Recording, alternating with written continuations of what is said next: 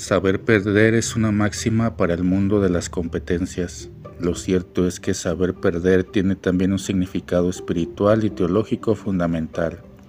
Amar es soltar y perder, más que cerrar y retener. Abraham y Sara recibieron el regalo más grande que pudieron imaginar, un hijo en su vejez. Isaac nació como signo de la continuidad de la historia y de la fidelidad de Dios a ellos. Sin embargo, en la lectura de hoy, Génesis 22 del 1 al 19, Dios puso a prueba a Abraham y a Sara al pedir el sacrificio de Isaac según la tradición del hijo primogénito. Ofrécelo en holocausto.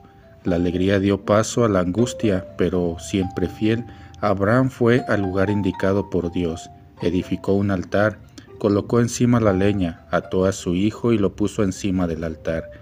Luego extendió la mano empuñando el cuchillo para sacrificar a su hijo.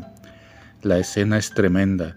Un padre que por obediencia y amor puede perder a su hijo único. Lo que hizo Abraham es muy grande. Siendo padre, amando mucho, entiende que él no es el dueño. Isaac no es su propiedad.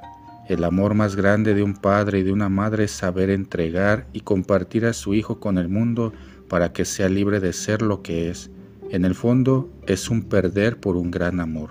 El amor de Abraham y Sara fue acogido por Dios que en el mismo momento del sacrificio habló a través de un ángel, no extiendas tu mano contra tu hijo y no le hagas daño.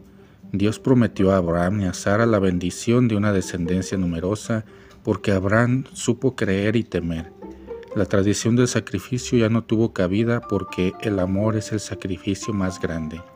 Jesús perdió todo en la cruz y abrió el camino para ganarlo todo en el amor. Esta es la paradoja de todos los días. Amar es siempre perder y siempre ganar.